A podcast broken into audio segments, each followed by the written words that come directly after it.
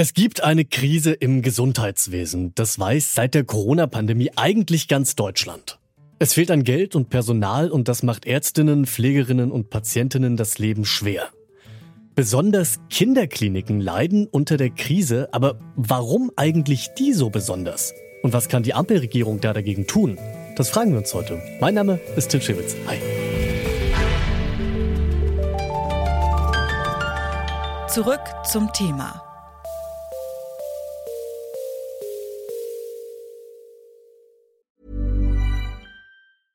Bitte widmet eure Aufmerksamkeit unserem Werbepartner. Die Suche nach geeigneten Mitarbeitenden kann viel Zeit in Anspruch nehmen, muss sie aber nicht unbedingt, denn man kann sich helfen lassen. Zum Beispiel mit den Premium-Stellenanzeigen von Indeed, denn damit wird eure Stellenanzeige in der Suche sichtbarer und Bewerberinnen und Bewerber werden schneller auf euch aufmerksam. Indeed schenkt euch jetzt 75 Euro Startguthaben für eure Premium-Stellenanzeigen. Klickt dazu auf den Link in den Show Notes. Es gelten die AGB. Weil es fast überall an Personal fehlt, können Krankenhäuser nicht immer alle Betten belegen. Und das, obwohl der Bedarf ja da wäre. Der Gesundheitsausschuss der Bundesregierung berät deswegen bereits seit Monaten über das sogenannte Krankenhauspflegeentlastungsgesetz. Das soll, wie dieses 34 Buchstaben lange Wort Ungetüm schon sagt, das Personal entlasten und die Finanzierung der Krankenhäuser sicherstellen. Vor allem Kinderkliniken sind von der Krise betroffen. Um die zu entlasten, wird oft über die sogenannten Fallpauschalen diskutiert. Doch was ist damit eigentlich gemeint? Und wieso sind sie besonders bei Kinderkliniken so umstritten? Das hat uns Burkhard Rodeck erklärt. Er ist Generalsekretär der Deutschen Gesellschaft für Kinder- und Jugendmedizin. Ja, wir sind ja finanziert über das sogenannte DRG-System. Das ist ein Fallpauschalenbasiertes System. Das bedeutet, man bekommt eine Pauschale für den behandelten Fall.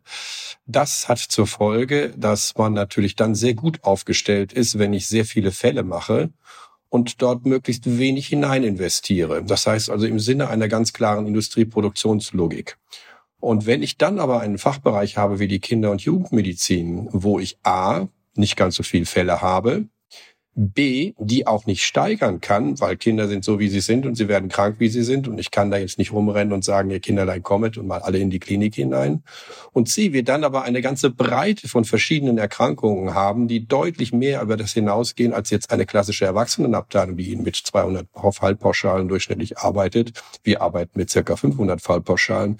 Dann brauchen wir dafür speziell ausgebildetes Personal.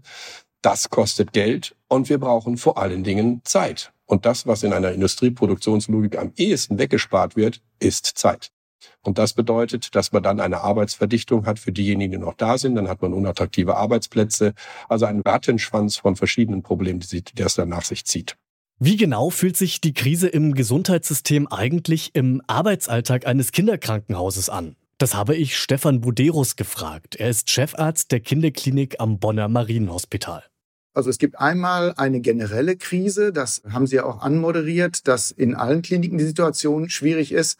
Die ist dadurch charakterisiert, dass eben nahezu alle Krankenhäuser haben ein Problem bei Pflegekräften. Das heißt, es gibt einen Pflegekräftemangel. Die Betreuung unserer Patienten, der kleinen Patienten, ist besonders pflegeintensiv. Das heißt, wir haben die Patienten, um die sich gekümmert werden muss. Es muss sich um die Eltern gekümmert werden. Das ist das eine. Das andere ist, und das weiß jeder, der selber Kinder hat oder sich vielleicht noch an seine eigene Kindheit erinnert. Kinderkrankheiten sind häufig eben auch Infektionskrankheiten, also treten saisonal gehäuft auf. Das weiß jetzt mittlerweile auch jeder Mensch durch Coronavirus. Aber wir haben ja schon vor Corona immer gehabt, dass eben bestimmte Erkältungsinfektwellen im Herbst und im Winter kommen, manchmal im Sommer Durchfallwellen. Und das sind dann viele Patienten, die gleichzeitig krank werden. Und wir stehen gerade im Moment, gerade jetzt im Moment wieder davor, dass wir davon ausgehen, dass sehr viele Kinder krank werden an Atemwegsinfektionen, die nicht Corona sind. Manche können sich vielleicht noch dran erinnern, dass eben letztes Jahr schon die Kinderkliniken sehr unter einer RSV-Virus-Pneumonie gelitten haben. Das heißt Patienten mit akuten Atemwegserkrankungen, die dann krankenhauspflichtig krank waren. Das heißt, Pflegekräfte müssen dann in der Zeit viele Patienten versorgen, sehr viele Patienten versorgen, sogar mehr, als man eigentlich erwarten würde und wir mittlerweile auch mit den an sich sehr sinnvollen Pflegepersonaluntergrenzen vereinbart sind. Also das ist die Situation der Pflegekräfte. Auf der anderen Seite die Situation der Ärztinnen und der Ärzte, die dann eben auch tatsächlich viele Patienten betreuen müssen und auch dann beruflich eben in der Tätigkeit als Ärztin und Arzt extrem angefordert und belastet sind, weil dann eben viele Patienten auf einmal kommen. Was bedeutet das dann mal ganz konkret gefragt für Sie in der Klinik? Müssen dann einfach viele Überstunden gemacht werden oder wie kann ich mir das vorstellen? Also auf der Seite der Mitarbeitenden bedeutet das tatsächlich, dass Überstunden anfallen.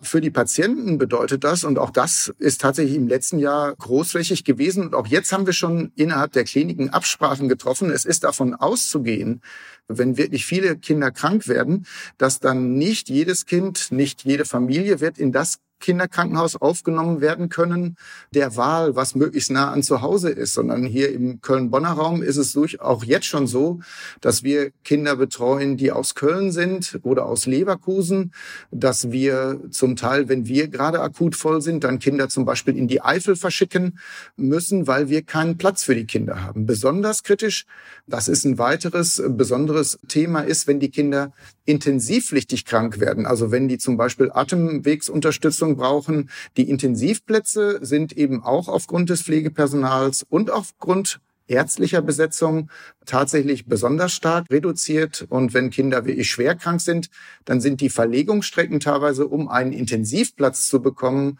noch mal weiter als für einen normalen Krankenhausplatz. Durch die Pläne der Bundesregierung sollen die Krankenhäuser nun sicher durch die Krise kommen. Aber ob dazu auch die richtigen Maßnahmen ergriffen werden, das hat Burkhard Rodeck für uns eingeschätzt. Grundsätzlich sind wir erstmal froh, dass es überhaupt erkannt worden ist, dass Kinderkliniken ein wirtschaftliches Problem haben im Gesamtsystem, was über das hinausgeht, was normale Kliniken haben.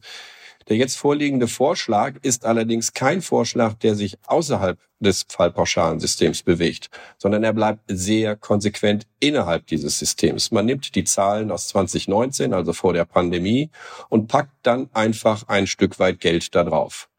Das bedeutet, nach wie vor wird wieder nur der behandelte Fall entsprechend finanziert, auch in Zukunft nur der behandelte Fall finanziert und das, was wir an Vorhaltekosten in den Kliniken haben, wird außer Acht gelassen. Das ist nicht der richtige Weg. Den einzigen Vorteil, den man vielleicht sehen kann, ist, dass man jetzt erstmal diese Regelung für die nächsten zwei Jahre, also 2023 und 2024 vorgeschlagen hat und man innerhalb dieser Zeit dann allerdings, das muss ich ganz klar sagen, verpflichtet ist auch seitens der Politik hier ein tragfähiges Konzept für die Zukunft, unabhängig von den Fallzahlen, eher fokussiert auf die Vorhaltekosten vorzulegen. Also wenn das nicht der richtige Weg ist, was braucht es denn Ihrer Meinung nochmal zusammengefasst, um Kinderkliniken jetzt möglichst schnell helfen zu können? Wir brauchen eine zusätzliche Finanzierung, die Fallzahl unabhängig ist. Wir schlagen vor, dass die betreibbaren Betten in den Kinderkliniken mit diesem zusätzlichen Geld unterstützt werden und nicht die darin liegenden Kinder.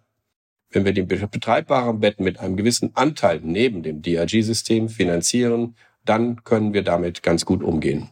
Und da ich eben so explizit noch nach schnell gefragt hätte, nochmal auf die andere Perspektive gefragt, was bräuchte es denn, um die Lage ganz langfristig zu verbessern? Langfristig braucht es eben nicht nur mehr Geld, das ist das, was jetzt auf, der, auf dem Trapez liegt. Langfristig braucht es einen guten, durchstrukturierten Plan, wo die rein ökonomiebasierte, renditeorientierte Politik auch im Gesundheitswesen ein Stück weit überwunden wird.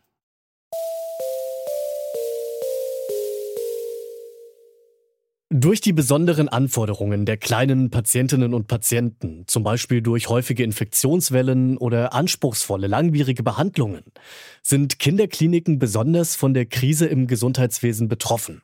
Dazu führt das System der Fallpauschalen oft dazu, dass die Kliniken unterfinanziert sind. Deswegen fordern Experten wie Burkhard Rodeck schnelle und direkte Finanzierungshilfen sowie langfristig ein Gesundheitssystem, das nicht profitorientiert ist. Nur so kämen Kinderkliniken zukünftig entspannt durch die Krankheitssaison. Soweit. Das war's von uns für heute. An dieser Folge mitgearbeitet haben Alia Rentmeister und Lene Rügammer. Produziert wurde sie von Florian Drexler, Chef vom Dienst war Toni Mese und mein Name ist Till Schewitz. Ich sag ciao. Zurück zum Thema vom Podcast Radio Detektor FM.